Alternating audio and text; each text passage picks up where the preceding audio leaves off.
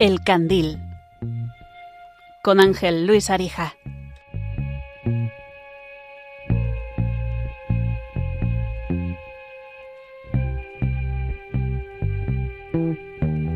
Quiero que veas el atardecer cuando el sol empieza a caer y tras él las farolas se encienden. el cielo se prende. Buenos- buenas noches amigos de Radio María, amigos candileros y bienvenidos un programa más a este programa El Candil que se emite mensualmente en riguroso directo desde los estudios centrales de Radio María y que ya saben los, mm, los que nos siguen habitualmente cada mes, cada tercer martes de mes como es el caso que bueno, es un programa que, que cuenta con, con valores de, de mucha índole y de muchos tipos y en este caso nos vamos a centrar en uno muy concreto, pero que viene de la mano de algún otro, porque ya saben que esto de los valores siempre decimos que van, van unidos y no vienen solos. Y yo cuento con otro valor añadido que es Paloma Niño, que la tengo a mi vera, iba a decir, pero no, al otro lado de la pecera, como se suele decir en radio, en el manejo del control de sonido y que a la que me dispongo a saludar. Buenas noches, Paloma. Buenas noches, Ángel Luis. Buenos días. Uy, buenos días también. Buenas noches a todos los oyentes y a todos los candileros. Porque, bueno, es verdad que es un programa que, que tenemos una vez al mes, pero seguro que tenemos ahí muchos seguidores de los que además suelen participar también en el programa, que ahora diremos las vías de contacto, pues que están siempre pendientes y siempre atentos al programa, cosa que agradecemos. Y hoy, además, pues como bien dices, con un gran valor que traemos a, a relucir esta noche. Bueno, son las 23.02 y buenos días también a aquellas personas que estén por la mañana en otra parte del mundo, porque al ser un programa en Muy bien traído, muy bien Sí, traído. lo iba a decir antes, no- pero no te quería interrumpir. Sí, es cierto que, que, bueno, que depende de desde donde nos estén escuchando, ¿no? Luego cuando participen los oyentes, pues también les pediremos que nos, que nos digan desde dónde nos Mm. escuchan. Bueno, ya les he dicho que hoy es eh, estamos en riguroso directo como solemos hacer cada cada tercer martes de mes y nos queremos adentrar hoy en un valor especialmente importante que está vinculado a la honestidad. Es el valor de la verdad, vinculado, como digo, a la honestidad que implica, pues bueno, esa actitud de mantener en todo momento la veracidad en, palabras y no solo en palabras y en, en acciones. Para introducir un poco esto, mm, voy a voy a traer al concepto de verdad dos definiciones. Una de un autor desconocido que dice así. La verdad siempre se consideró como un valor ético, pues da sentido al respeto ante los demás hombres, ante una sociedad y ante uno mismo. Es el pilar básico donde se orienta la conciencia moral y abarca la confianza de esa sociedad, donde todos nos necesitamos para vivir en verdad. No está mal para ser, para ser un autor desconocido, pero hay otro que conocerán mucho más ustedes. Desde la Sagrada Escritura, que está llena de frases sobre la verdad, pues hay una de San Juan en su Evangelio que lo expresa así. Dios vino al mundo a dar testimonio de la verdad. Él mismo se autodefinió como el camino, la verdad y la vida. Vamos con el sumario, Paloma.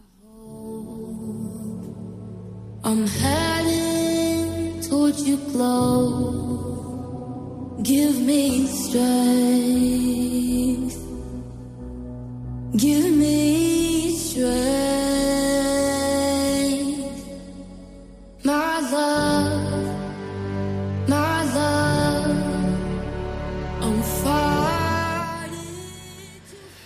Me voy a atrever a decir que la verdad no solo ha de encauzarse en el terreno de la verdad suprema, que también, pero hoy no vamos a ir tanto por ahí porque no nos lo permite nuestra formación teóloga.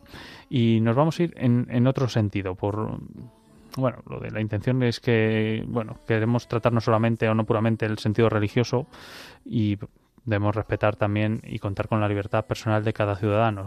Pero me, yo me veo en la obligación de manifestar mi dolor al ver algunas verdades entre comillas que van abrumando campos llenos de faltas de, de fundamento y de confianza, como en este caso es la historia.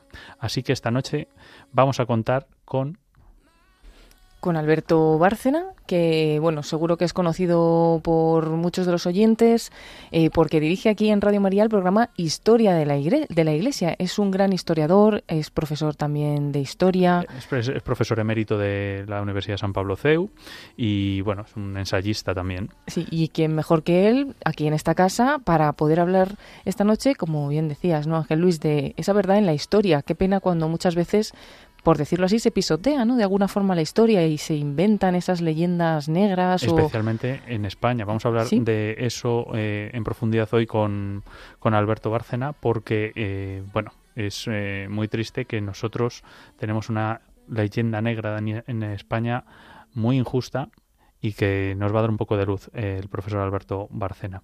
Y también, por otro lado, me gustaría hacerles un regalo a los oyentes, pero no quiero desvelar mucho. Solo les diré que hablaremos de una película que venimos de recientito de, de, verlo, de, ver esta película. Vamos a decir que directos. Directos, sí. Vamos a decir que directos. Y vamos a decir también que ha sido un regalo. Y, y, como ha sido un regalo hacia nosotros de un amigo al que le mando un beso, Antonio Carrasco, que ha participado también en este programa como experto musical, y nos envió esas entradas de regalo que a su vez no se las regalaron a él, sino que es una promoción de una película que yo a su vez se la voy a regalar a algunos de ustedes y más tarde les diré cómo. Se llama Sound of the Freedom, el sonido de la libertad. Y enseguida hablaremos más de ella.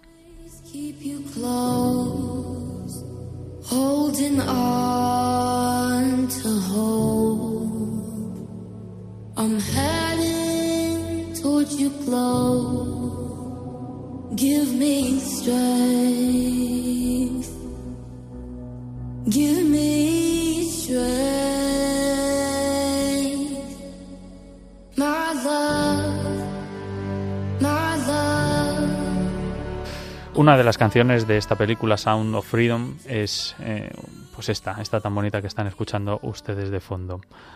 Así que vamos a introducirnos ya de lleno en el tema de la verdad.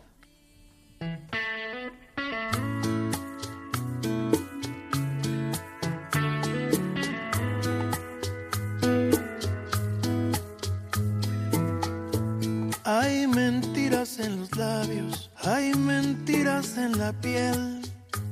Qué dolor. Hay mentiras, hay amantes que por instantes de placer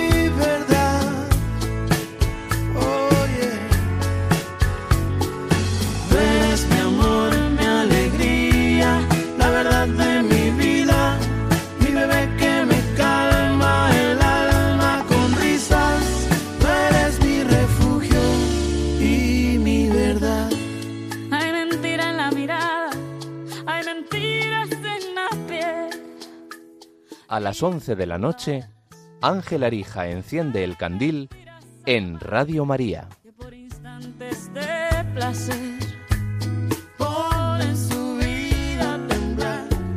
Hay doctrinas y oradores, dictadores sin piedad.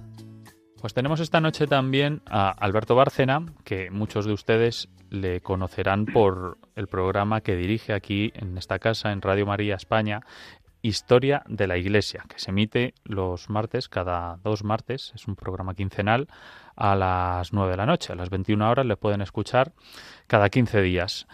No es otro que este historiador, ensayista, profesor emérito del CEU, Alberto Bárcena, quien está esta noche en el Candil. Buenas noches, Alberto. Buenas noches.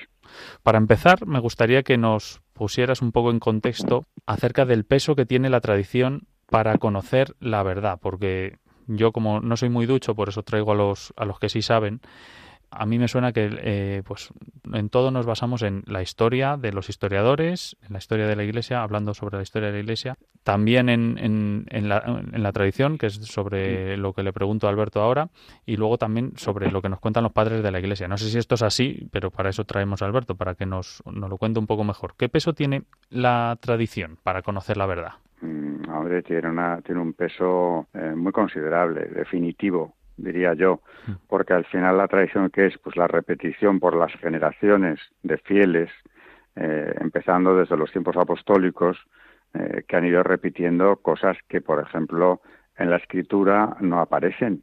eh, te pongo un ejemplo muy concreto. A ver, la liturgia. Cuando Cristo nos dice que su, su cuerpo es el, el pan que nos, que nos va a dar como alimento, ¿no? Este es mi cuerpo, esta es mi sangre evidentemente ya sabemos que se está instituyendo el sacramento de la Eucaristía, pero todos los pasos que se dan en una misa, católica, claro, eh, están reglados desde hace siglos, aunque ha habido cambios posteriores, de manera muy minuciosa.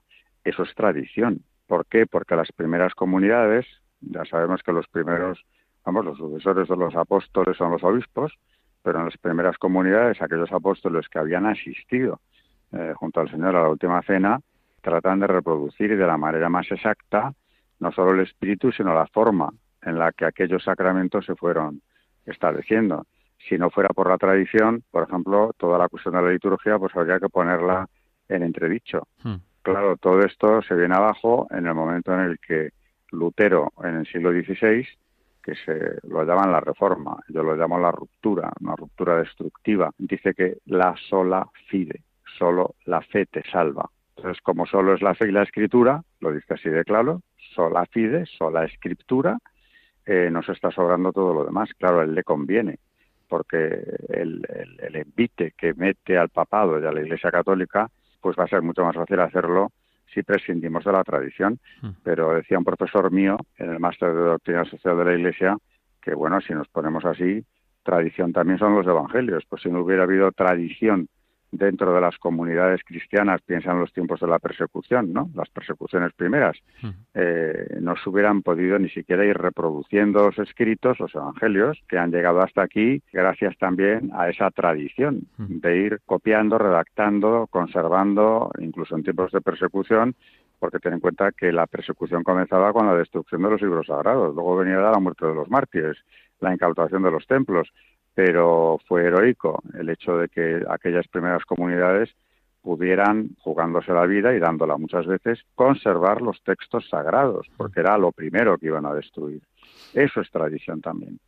Lo que yo veo es que incluso la, la tradición tiene una importancia pues, eminente, pero incluso podríamos decir que a veces más que la propia historia, porque la historia queremos eh, hablar un poco sobre todo lo rocambolesco que nos han contado de la leyenda negra de, mm. de España y queremos pues matizar alguna, algunas cosas, ¿no? algunas ideas, porque tenemos tanta que, eh, que es imposible abordarla, o sea, tenemos casi más leyenda negra que, que, que, historia propia, no tanto, ¿no? Pero, pero sí que es verdad que es, que es que es exagerado. Entonces, en la tradición por lo menos nos sostenemos en, en el anterior que nos lo ha contado y el anterior en el anterior. Entonces, sí que hay una cierta verdad, o sea, sí que hay una cierta coherencia en el paso, pero en la historia si nos fiamos de lo que nos cuentan, como decían algunos historiadores o filósofos de, de, un documental que hemos comentado off the record antes, de lo que les han contado de forma oficial, es decir, en las escuelas cuentan de forma oficial una historia que no es que no es real. A mí esto me cabrea mucho porque me parece delictivo incluso, porque si estás atentando contra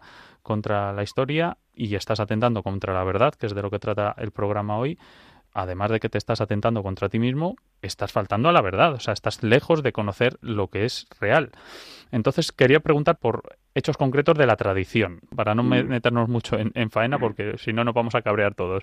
En algunos hechos de la tradición, y uno de los más importantes es el que acabó de ocurrir la semana pasada, que es eh, la visita de María en carne mortal al apóstol Santiago en Zaragoza. ¿Cuánto de tradición, o cuánto, mejor dicho, eso es una tradición de, de, la Iglesia, pero ¿cuánto de verdad tiene? O, o cómo podemos decir, oye, pues esto tiene un porcentaje de verdad histórica que es algo, o todo es tradición. No, vamos a ver. Si hay un reconocimiento de la Iglesia, en el caso de las apariciones marianas, y aquí me estás hablando de la primera de las apariciones marianas de toda la historia, porque la Virgen cuando se aparece el 2 de enero, tenemos hasta una fecha tan exacta como esta, 2 de enero del año 40 de la era cristiana, es decir, transcurridos siete años eh, aproximadamente desde la pasión y resurrección de su divino Hijo, desde ese momento, cuando se aparece, está viva, está en carne, bueno, viva sigue, pero estaba en carne mortal, o sea, que es una aparición distinta a cualquier otra, aparte de ser la primera, ¿no? Es la primera vez en que la Virgen que vive en Tierra Santa eh, se le aparece a Santiago, a quien conoce perfectamente por ser uno de los discípulos de su hijo, uno de los doce apóstoles, se le aparece para darle ánimo en Zaragoza. Y tenemos demasiados detalles como para que una mente calenturienta de repente decidiera eh, crear todo este mito, ¿no? Aparte de que independientemente de la tradición, cuando empezamos a ver respaldos eclesiásticos de la fuerza que hay detrás de, de esta tradición del pilar, eh, hay que tomarse las cosas en serio. Y tenemos una bula del Papa Bonifacio VIII de 1297 que da detalles de cómo fue, recogiendo lo que es la tradición del pilar, de cómo fue exactamente esto y recoge todo ello. Es decir, cómo Santiago, eh, lo que ya sabemos todos, desanimado y con ocho de sus seguidores, porque había conseguido hacer pocos seguidores al, al cristianismo, ve a la Virgen en esa noche del 2 de enero, junto al río Ebro, sobre un pilar. Y ella le anima a seguir predicando y le promete que mientras este pilar siga en pie, no faltará la fe en España. Eh, de manera que esta promesa está recogida desde la primera tradición del Pilar y en la bula pontificia que acabo de mencionar se recoge también. Si vamos a ver más cosas, pues en 1723 la Iglesia también, la Santa Sede, concede eh, oficio propio del Pilar y esto no se da de cualquier forma, sino es una aparición reconocida que se ha mantenido. O sea, que a lo largo de los siglos hay varios reconocimientos por parte de la Santa Sede. O sea, que no podemos decir, bueno, esto es una tradición que no tiene base. Y la muy fino, eh, la Santa Sede, antes de dar oficios propios, ni bulas como la que acabo de mencionar.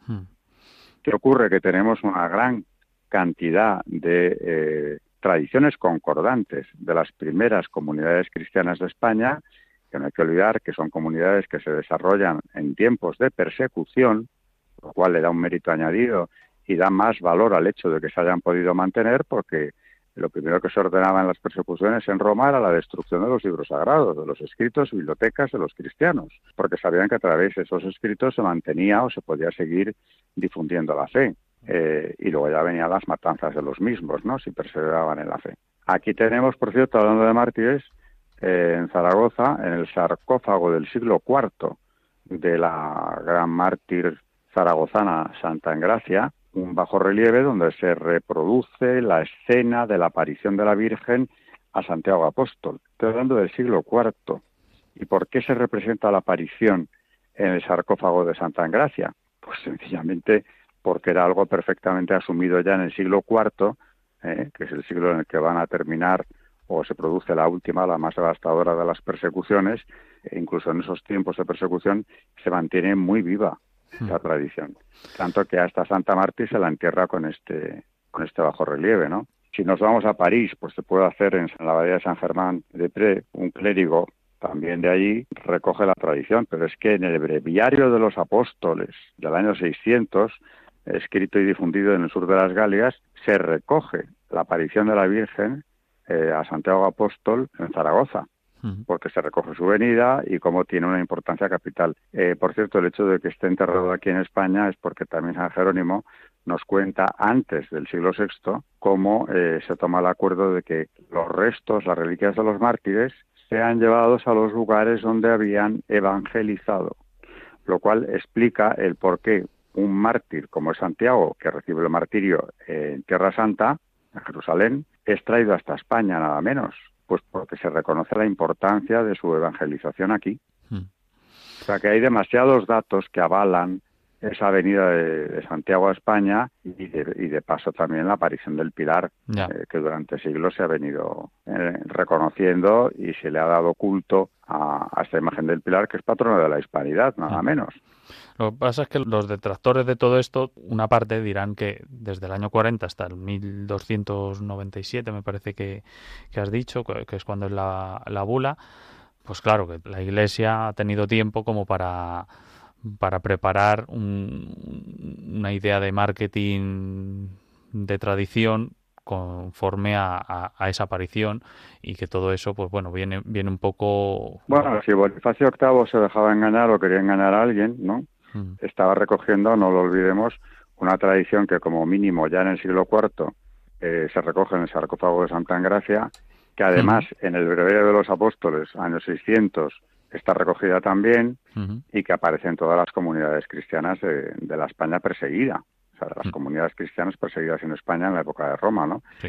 Eh, Bonifacio VIII no tiene ningún interés en, en inventarse apariciones, aunque esta es de una importancia excepcional, ni se habría mantenido en el tiempo, que ese es un dato muy a tener en cuenta, toda esta cuestión.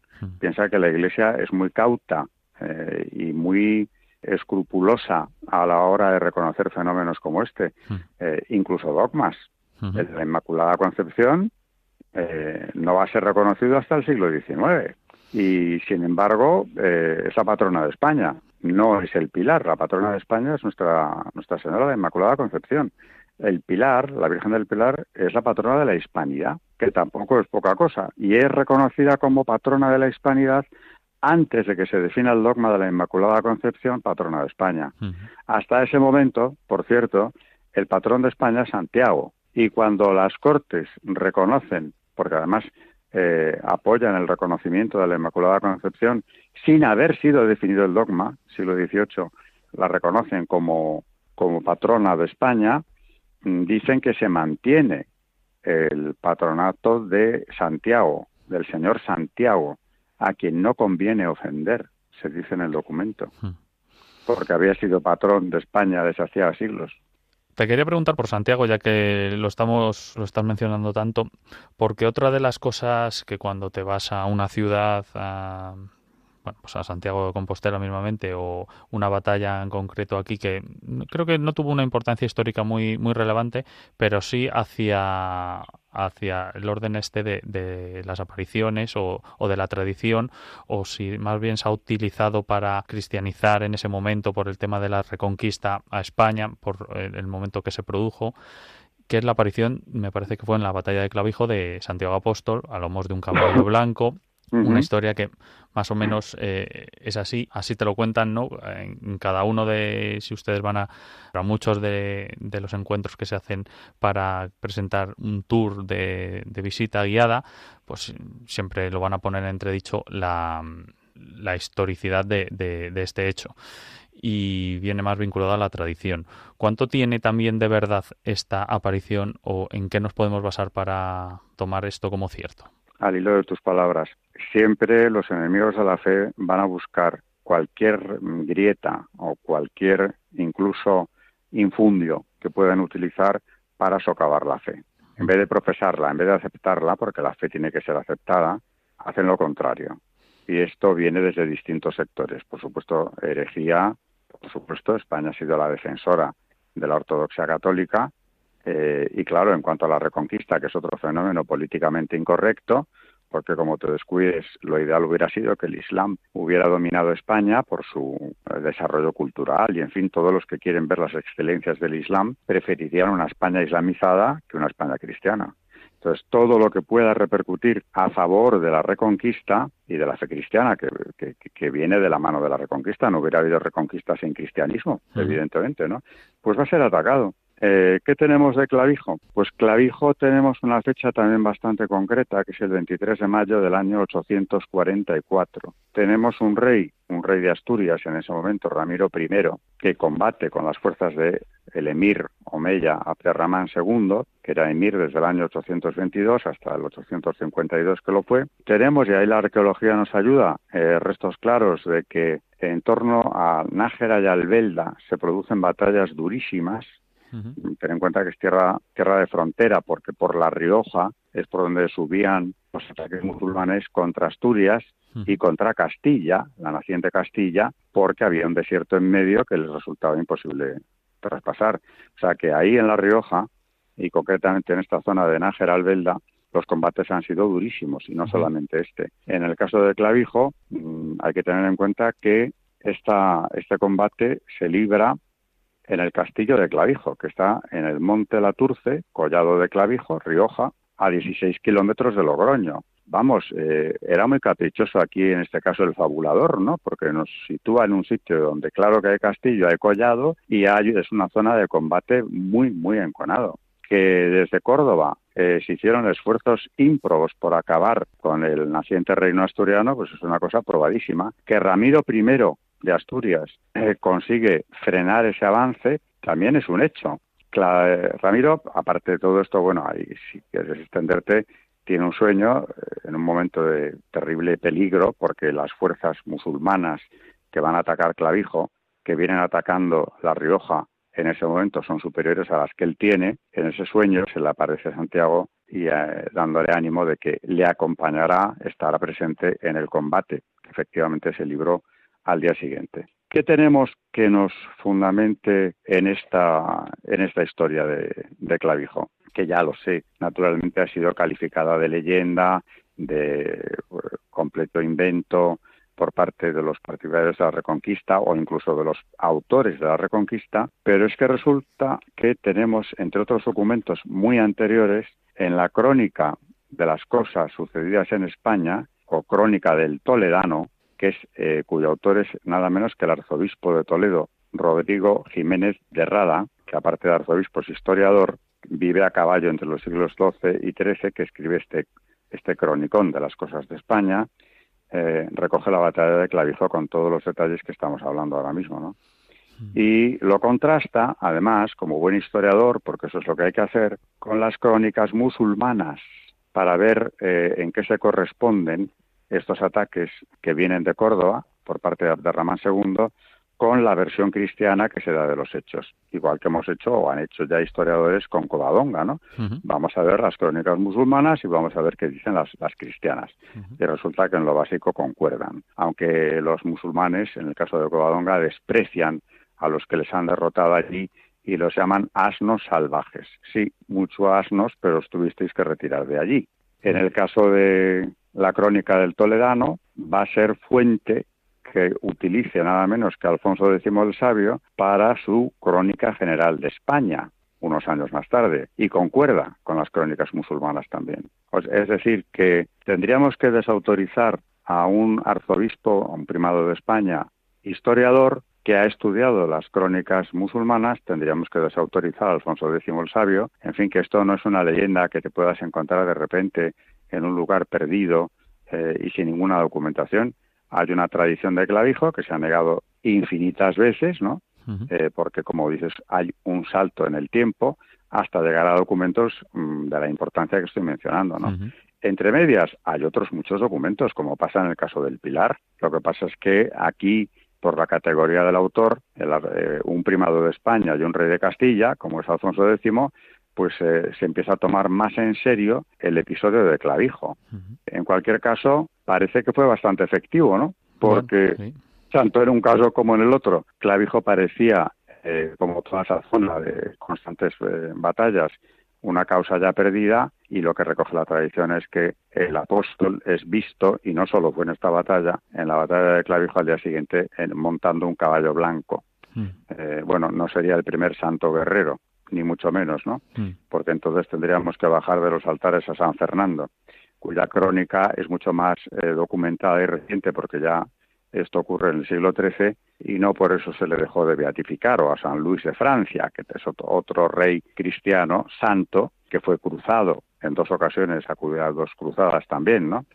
Es en defensa de la fe y, y claro, es en defensa propia y tenemos un recurso, naturalmente, a la defensa propia, a la resistencia y a la resistencia armada. Es decir, que no nos desautoriza en absoluto el tomar las armas cuando ya no quedan otros argumentos. Hmm. Y aquí se trataba de la supervivencia de la cristiandad en España y de haber sucumbido, es decir, de haber conseguido extirpar la fe, conquistar el reino asturiano, que era el reducto cristiano del que va a partir toda la reconquista, pues estaríamos hablando de otra España eh, que habría sido posiblemente musulmana y de paso de otra Europa porque no se hubieran detenido aquí. No, sin duda, sí. Es, ese cambio hubiera sido totalmente drástico y totalmente no seríamos los que somos ahora mismo. Y sobre todo. ¿Qué pasa? Pues que eso molesta, molesta mucho porque parece increíble, pero muchos europeos hubieran preferido una Europa musulmana, Mm. eh, y por supuesto todo menos cristiana, y también muchos europeos cristianos, pues hubieran preferido una Europa no católica, una España no católica, donde, claro, la herejía que defendían hubiera podido extenderse.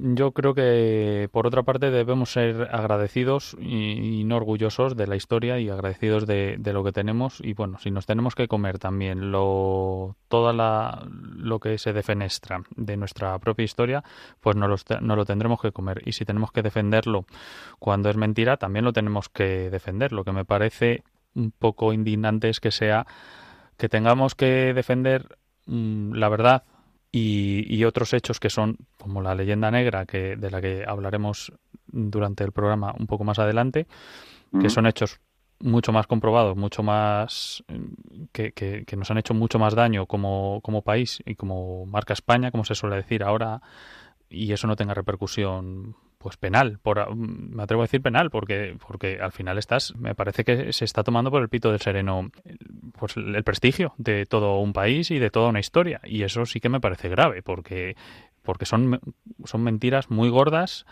tocaremos algunas de ellas hoy, pero, pero bueno, eso sí que me parece grave del todo y, y, sí que habría que hacer caso a los expertos como tú, ¿no? Que, que, nos das un poco de luz acerca de, de ciertas cosas y de, y Hombre, ciertas es coherencias. grave, es grave en un doble sentido. Primero porque es grave, eh, es una difamación de la nación española y por otro lado es faltar a la verdad. Eh, y ese es uno de los atributos infinitos de Dios. Dios es el bien, la verdad y la belleza. Eh, negar la verdad, tanto en cuestiones de fe como aquí en historia referida a la fe, eh, pues es eh, realmente grave. Y desde luego no podemos mirar para otro lado cuando la verdad está siendo atacada, bien sea en el dogma, bien sea en la historia o en lo que de verdad representa eh, la acción de Dios, el reinado, el reinado de Cristo en el mundo, ¿no? Mm. O sea, eso lo tenemos que defender y aparte de todo, te devuelvo la, la invectiva. Eh, estos personajes que han negado y ridiculizado tradiciones como el Pilar, Santiago Apóstol o lo mismo del clavijo, ¿no? Ujú. Que me demuestren que eso no ocurrió. Bueno, Alberto, vamos a seguir con la lucha. Te agradezco mucho de tu participación en el Candil. Recuerden, lo pueden escuchar a Alberto Bárcena en su programa Historia de la Iglesia, aquí en esta casa en Radio María, cada dos martes eh, a las 21 horas, a las 9 de la noche. Es un programa quincenal, Historia de la Iglesia. Esta noche hemos tenido pues al profesor emérito del CEU y historiador Alberto Bárcena con nosotros. Muchísimas gracias, Alberto, por tu participación. A ti. Un abrazo. Un abrazo. Cada día pienso en ti.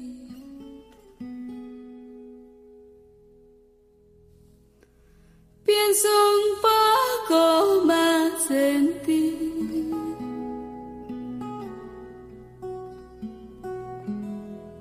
Despedazo mi razón.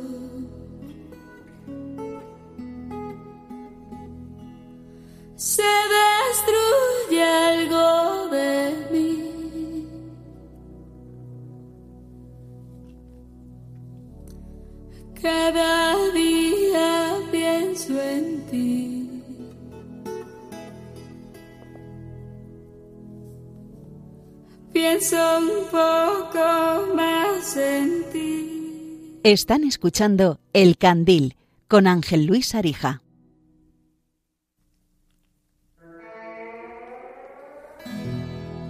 Cada día pienso en ti.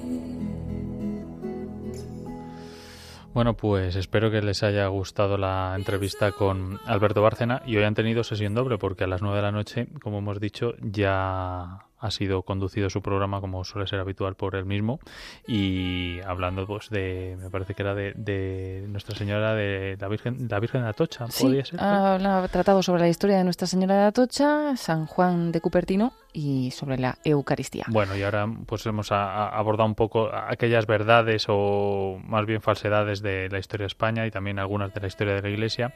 Y me gustaría invitarles a que nos escriban por redes sociales, que ahora mismo se las va a anunciar Paloma cuáles son, o también a nuestro email del programa, el candil para que puedan, bueno, mm, decirnos si convendría meter en este programa una sección acerca de esa leyenda negra para profundizar un poco más en ella, en esas mentiras acerca de, nuestra historia. Y podríamos contar con algunos invitados de la talla de, de Alberto Bárcena y otros muchos. Hoy no vamos a tener tiempo para, para ahondar, como he dicho en la entrevista con él, en más temas de este tipo, porque nos vamos a ir hacia, hacia, hacia otro lado. Pero enseguida se lo cuento. Pero por favor, Paloma, ¿cómo pueden participar nuestros oyentes hoy? Sí, pues pueden hacerlo como cada noche en el número de WhatsApp 668-594-383. Pueden enviarnos eh, los mensajes escritos, mejor en una nota de audio para que podamos también escucharles, en ese 668-594-383. También tendremos oportunidad de, de abrir el teléfono de directo, el 91 005 94 19. 91 005 94 19. Y como bien ha dicho Ángel Luis, vamos a tener muy, muy en cuenta las redes sociales del programa. Nos buscáis por El Candil de Radio María, tanto en Facebook como en Instagram. Y ahí, pues, eh, ahora comentaremos algunas eh, cositas que, vais a tener, bueno, la posibilidad de, de adquirir a través de estas cuentas. Pero bueno, nos encontrarán fácilmente El Candil de Radio María. Y bueno, pues si recordamos eso, que a través de las vías de contacto, pues nos podéis contar eh, si os gustaría seguir tratando de la verdad, pues de, en concreto de, la historia. Y como decías durante esa entrevista, ¿no? De Antonio Bárcena, hoy ya no vamos a tener mucho más tiempo para hablar de ello, pero eh, es muy bueno pues que podamos hacerlo en otros programas, ¿no? Hablar sobre desmontar esa leyenda negra, ¿no? Que, hay en España. Queríamos contar con, con, algún otro invitado, algún historiador también importante acerca de que nos fuera de, destripando, pero nos ha, parecido más conveniente hablar de, un tema muy relacionado con, con, este. Yo les invito a que participen en el teléfono del directo, en el 910059419, en el teléfono de WhatsApp que acaba de anunciar Paloma, acerca de mm, cuáles son aquellas verdades o aquellas mentiras de la leyenda negra de España que usted o ustedes más les incomoda.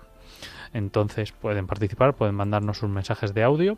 Y ahora me gustaría introducir un poco el siguiente tema muy relacionado con la verdad, porque antes hemos hablado del el Evangelio de San Juan. Y también en el Evangelio de San Juan se recoge Jesús que dijo a, a los judíos que habían creído en él, si vosotros permanecéis en mi palabra, seréis verdaderamente mis discípulos y conoceréis la verdad, y la verdad os hará libres. La verdad nos hará libres. Este sonido que están escuchando, eh, que están escuchando en, durante todo el programa, viene relacionado con el sonido de la libertad. Esto de que la verdad nos hará libres viene muy a colación de lo siguiente que vamos a hablar, que es la película Sonido de Libertad, Sound of Freedom.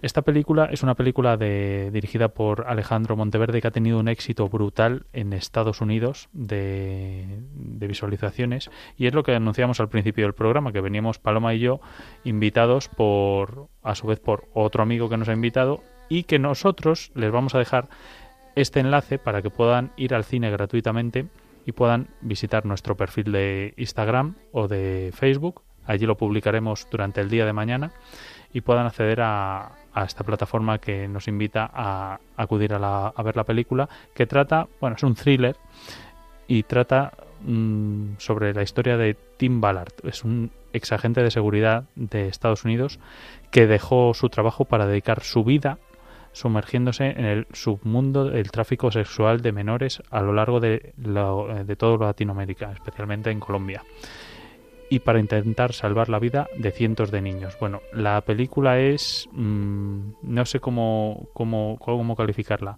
eh, pero es entre devastadora mm, y apabullante de todo, toda la información que te da en algo que simplemente pasa desapercibido. Es una verdad de esas escondidas que a veces no hacemos mucho caso. Y está protagonizada por un, un, viejo conocido de las películas de este corte más cristiano, se puede decir, que es eh, Jim Caviezel. Mm, ustedes lo recordarán de La Pasión, de aquella película de Mel Gibson, y él hacía, eh, Jim Caviezel, hacía el papel de Jesucristo. De hecho, eh, me parece que es el propio Tim Ballard el que quiso que fuera Jim Caviezel porque dice que es un actor que habla más con su mirada que con sus palabras. Y es verdad que, transmite, que transmite mucho. Y también decía que por esa fuerza espiritual que tenía por haber interpretado ¿no? a Jesús en esta película de, de la Pasión de Cristo. Me parece que lo están haciendo muy bien, a pesar de que la película ha sido muy taquillera, pues están intentando hacer esta distribución de forma gratuita para que la gente vaya, porque lo que realmente importa de esta película es que se dé a conocer el mensaje ¿no? Esa defensa eh, que necesitan los niños en, un mundo en el que parece que no que, ya se abolió la esclavitud y sin embargo hay más esclavos que nunca y muchos de ellos son los niños en esta eh, pues por ejemplo en como cuenta la, la película en esta trama mafiosa que además pues los raptan y comercializan con ellos en, redes sexuales, ¿no? Entonces es dura la película, pero al mismo tiempo transmite ese mensaje de esperanza de que todos podemos hacer algo, ¿no? Como en concreto Tim Ballard, pues que dedicó prácticamente su vida a salvar a muchos de estos niños, pero que ahora pues eh, se puede hacer más y es dar a conocer esto que muchas veces se ha querido silenciar, ¿no? ¿Y cómo? Pues yendo a ver esta película o invitando pues a, a un amigo o a quien queramos también a que pueda ir a verla escuchamos, si te parece, Paloma, el tráiler el tráiler de la película y andamos un poquito más en el tema. Es la red criminal internacional con mayor crecimiento que el mundo haya conocido. Ya ha superado el tráfico ilegal de armas. ¿Cuánto tiempo llevas con esto? 12 años ya. ¿Cuántos pedófilos has atrapado? 288. ¿Cuántos niños has encontrado? Somos el Departamento de Seguridad Nacional. No podemos rescatar niños hondureños en Colombia. Por tanto, ella desaparecerá para siempre. Imagínate entrar en su habitación ahora y ver su cama vacía. ¿Qué haríamos? Deja tu trabajo y ve a rescatar a esos niños. Ahora mismo podría estar una calle más abajo, tal vez en Moscú, Bangkok, Los Ángeles. Es muy seductora, lleva 10 o 15 niños. Es territorio rebelde. Ahí no entra nadie. Ni el ejército, ni la policía, ni nosotros. ¿Y si esta fuera tu hija? No vendrá ninguna unidad. Estará solo. Este trabajo te parte en pedazos. Y esta es la única oportunidad de que pueda volver a unirlos. Cuando Dios te dicta qué debes hacer,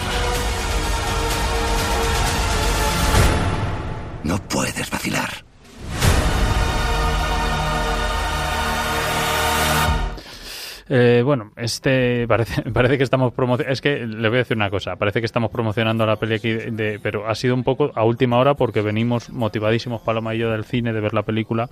Y. sí, no, no, es una promoción, es más eh, que, lo que surge con esta película, que lo escucharemos como lo dice el director, mm. que el mensaje te traspasa, el mensaje te llega, eh, no sales de ahí indiferente y sobre todo no es ya la película en sí, porque lo, lo bonito de esto es que ni siquiera los propios que producen la película quieren pues como ganar dinero con esta película, lo que quieren es transmitir ese mensaje, ¿no? Entonces que nosotros por la radio, incluso aunque las personas que nos escuchan no fueran a ver pues esta película, por lo menos pues que, se conozca eh, pues como, como empieza diciendo el, el tráiler, una red eh, ya de mucho mayor, por ejemplo, que, que, la distribución de la droga o incluso de las armas, que es distribuir niños, eh, que al final, incluso dice la película en algún momento, la droga la vendes una vez, pero un niño puedes venderlo varias veces en la misma noche, ¿no? Es que es muy duro, eh, realmente la película es dura, pero porque eh, es, un, es algo real que está ahí y que es muy duro, ¿no? Entonces, para que también, pues, aunque no vayamos a ver la película, pero que de alguna manera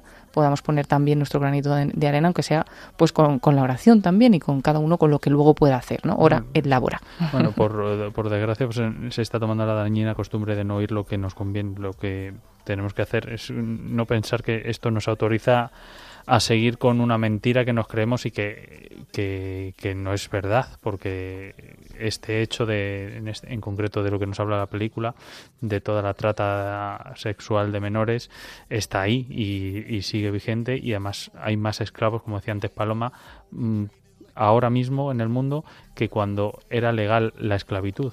Entonces, eh, no nos podemos tapar los ojos tampoco por esto y, bueno, la, falta de verdad empobrece las ilusiones nobles y que, por otra parte, las nuevas generaciones necesitan una orientación certera de la verdad, ¿no? Al menos de, que si vamos dando pequeñas pinceladas de verdad antes de la historia, ahora de, de películas que se están haciendo pues con, con, con causas nobles, pues por lo menos hay que hay, que dar hay que darlas mm, un altavoz de alguna forma y también estaba pensando yo en este momento que también es una, o la etapa de, de, la historia en la que más acceso a la información tenemos, en general todas las personas, y sin embargo es donde nos perdemos más con esa propia, esa misma información porque no sabemos qué es verdad y qué es mentira, ¿no? Entonces, qué importante, pues tratar, por ejemplo, este valor de, de la verdad y como iniciabas en, el programa comentando cómo es un valor que al final está en la base del mismo el respeto a las personas, ¿no? De no mentirnos entre nosotros y no, y no transmitir tampoco mentiras, ¿no?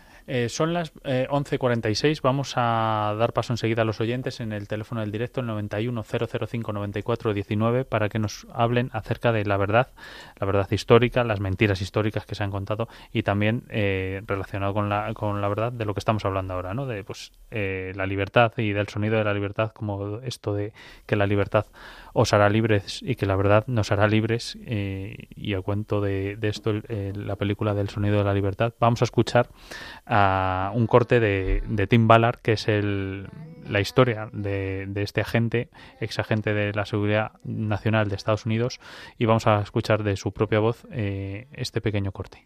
Hay millones de niños que están realmente en, la esclavitud, pero la mayoría del mundo nunca ha sabido esto. Por dos décadas yo estoy en esto luchando y el problema más grande en cuanto de encontrar una solución es que las personas no quieren abrirse los ojos.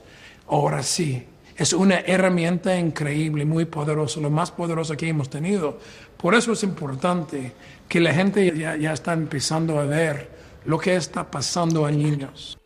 Si nos quieren mandar sus participaciones de WhatsApp, Paloma, que antes no lo he dicho, perdón, eh, nos pueden mandar un mensaje de audio en los siguientes cinco minutos porque nos quedan diez minutos de programa. Sí, en el 668-594-383 y nos ha escrito uno de nuestros candileros que siempre está con nosotros en el programa, que es José desde Zaragoza, nos ha dicho, ¿a qué llamamos verdad? A descubrir el sentido de la existencia.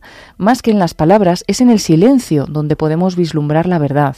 Es verdad si es bello, es verdad si es bueno y si hay bondad. Cristo nos enseña el camino y la verdad, y es un camino lleno de silencios, virtud y belleza. Las palabras escritas son como señales en este camino de vanidades por donde transcurre eh, el hombre. Pues es muy buen apunte este del silencio también. Eh, me, lo quedo y me lo apunto. Vamos a mm, averiguar cómo surge la película de la mano de, si no me equivoco, del director y de, y de, y de Tim Ballard, nuevamente y del actor que es eh, Jim Caviezel. Pues mira, es, es, una película que definitivamente yo no busqué, es una película que me encontró y a veces me atrevo a decir que es literal. O sea, no es una temática que yo conocía, no es una temática que me apasionaba, es una temática que un día vi un reportaje y ya no me dejó. Al día siguiente me despierto y lo traía aquí en mente. Y ahorita viéndolo en retrospectiva, creo que eso es lo que de cierta forma mucha audiencia está experimentando con la película. Cuando la ve, conectan de una forma que, que no, no pueden dejar de pensarla y es donde empieza la, promoción de, boca en boca, de voz en voz. Entonces este fue así, fue un llamado así y, yo tuve que reclutar a mi coescritor y empezó esa cadena ¿no? de reclutarnos, a ver, vamos a hacer esto juntos y en esa travesía llegamos a Tim Ballard. Eh, estábamos ya escribiendo, ya íbamos, bien adelantados, escribiendo una ficción al 100%. Cuando conozco a Tim Ballard me doy cuenta que su vida sobrepasaba mi ficción y empezamos a explorar su vida y a, ponerla, palmarla en papel.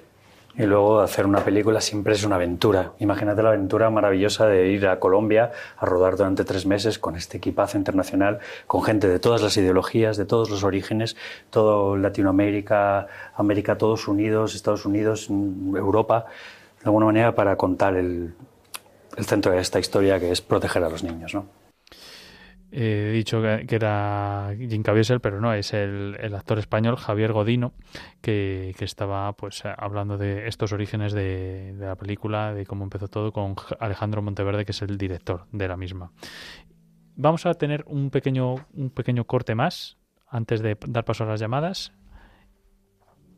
Sí, eh, bueno, como estamos hablando en esta noche sobre también sobre la verdad, pues esta película también desde el inicio vivió como su leyenda negra propia, ¿no? Y es que, pues no sé, se trasladaron como se le pusieron muchas etiquetas, en concreto en Estados Unidos, y aún así, pues bueno, salió adelante y ha tenido esa gran taquilla, ¿no? Vamos a escuchar cómo lo cuentan de nuevo Alejandro Monteverde, el director, y, este actor Javier Godino.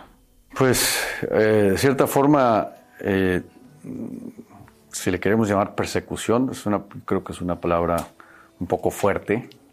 Eh, yo le cambiaría a lo mejor más como pues ataques, eh, etiquetas. Creo que es más apropiado decir que la película tuvo una, tiene como parte de su DNA de que ha, ha sido víctima de ser etiquetada y es, es un fenómeno porque pues, todos los, artistas, actores de otros proyectos, tienen una opinión también pública, muy pública de, pues, de sus ideologías y, no, y las películas que hacen no se etiquetan. En este caso, la película fue víctima de todo tipo de etiquetas, unas muy ridículas, otras no tan ridículas, pero eh, sí, sí, sí, sí, al principio pues sí, sí sí fue preocupante, sí me dio mucho miedo de que la película sea etiquetada, entonces eso también te etiqueta a ti como un como autor, como artista.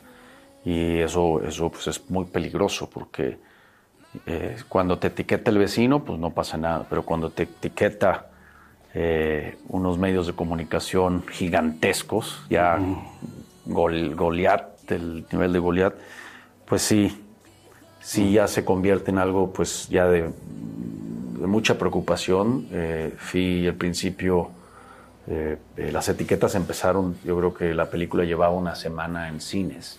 Yo escribí la película con mi coescritor y yo dirigí la película y la intención de esta película era muy pura. Era una película que yo sé que nadie está a favor del abuso de los niños. Todo el mundo está en contra de este terror, yo pensé que nos iba a unir, pero no estaba tan equivocado porque a nivel de audiencia sí nos unió. La audiencia, eso, las cifras no mienten, eh, los datos ahí están. En Estados Unidos la audiencia fue rompió el espectro político al 100%, tuvimos audiencias de todo. Las etiquetas yo creo que fueron más en, en, otro, en otra dimensión, ¿no? la dimensión de comunicación. Pero la audiencia también le dio una oportunidad a la, audiencia de participar para defender y aclarar esto. Y entonces eso a mí me indicó que la audiencia tuvo una conexión muy directa con, con la pieza, con esta obra, y, y, se apropió de la película. Entonces al momento de atacar la película, la audiencia se sintió atacada y ellos fueron los que salieron a, a defendernos. Si no, no hubiéramos sobrevivido a mí me da bastante pena que haya gente que se deje llevar por un prejuicio, por unas ideas ajenas y de pronto se pierda la oportunidad de tener esta experiencia, de ver esta película que, que es transformadora. Porque yo creo que al ver la película, cualquier tipo de ideología se borra, porque el centro de la película es una película que es cine, que cuenta un tema muy fuerte, pero desde una perspectiva muy cinematográfica, muy experiencia cinematográfica de reunión, de juntarse todos en un cine a ver una película que emociona, que conmueve y que sí aspira a transformar, o por lo menos a abrir un diálogo, como dice Alejandro, ¿no? abrir un diálogo en la sociedad. Y yo creo que la película lo consigue, así que espero que la gente, sea de la ideología que sea, acuda a ver la película para borrar todas esas etiquetas que no son necesarias. Y que ellos formen su propia opinión, y como dice él, eso es. al momento de ver la película se, se, desactivan todos estos prejuicios, pero también hay una conexión muy fuerte. Eso, eso sí me ha tocado verlo entre la audiencia y la película. Muy fuerte. La audiencia sale conmovida e inspirada a ser parte de esta conversación que ya empezó. Y esto también es otra prueba que ahora empieza a romper estas etiquetas porque la película internacionalmente está respondiendo muy bien, muy bien. Vamos, vamos muy bien. Estamos muy emocionados por eso. Bueno, vamos a tener espacio para una llamada en todo caso porque ya se nos va el tiempo, pero me llama mucho la atención que, que bueno, se, las críticas que he escuchado o que he leído en, en, en algunos medios, las más feroces, vienen desde Inglaterra no quiero retomar otra vez lo que nos contaba antes Alberto Bárcena sobre, bueno, las envidias que suscitaba en el Imperio Español los ingleses, pero nunca han sido muy duchos en, en, en, el cristianismo y en este, en este thriller que lo han considerado la crítica como muy conservador, pero que yo pienso personalmente que no hace falta esa mentalidad para encontrarlo convincente, al menos en, en la película, sobre todo porque está basada en hechos reales. Así que vamos a acabar eh, ya con el programa y enseguida nos despedimos, Paloma. Con la sonrisa que Dios me ha dado y mi manera de caminar, la chulería que yo he adoptado para camuflar la inseguridad. La inseguridad, para camuflar la inseguridad. La inseguridad, ay la inseguridad. Soy perfecto, salgo de la cama, Dolce Gabbana,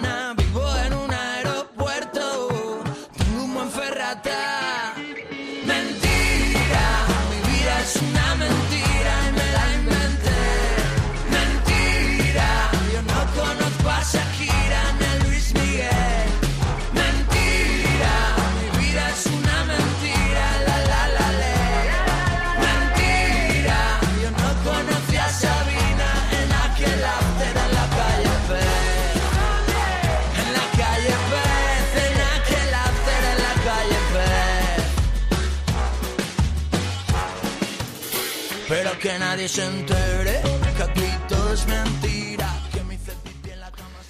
Bienvenido. Buenas noches. Buenas noches. Buenas noches. ¿Qué nos Buenas quieres noches, decir? caballero. Pues mire que es lamentable que de las injusticias que pasan en el mundo, que si todas las naciones se pusieran de acuerdo, en vez de gastar dinero en armamento y en guerras, a salvar vidas de esos niños que se mueren de hambre, y que po- po- eh, parece increíble, pero es cierto lo que le voy a decir, ¿eh? Hmm.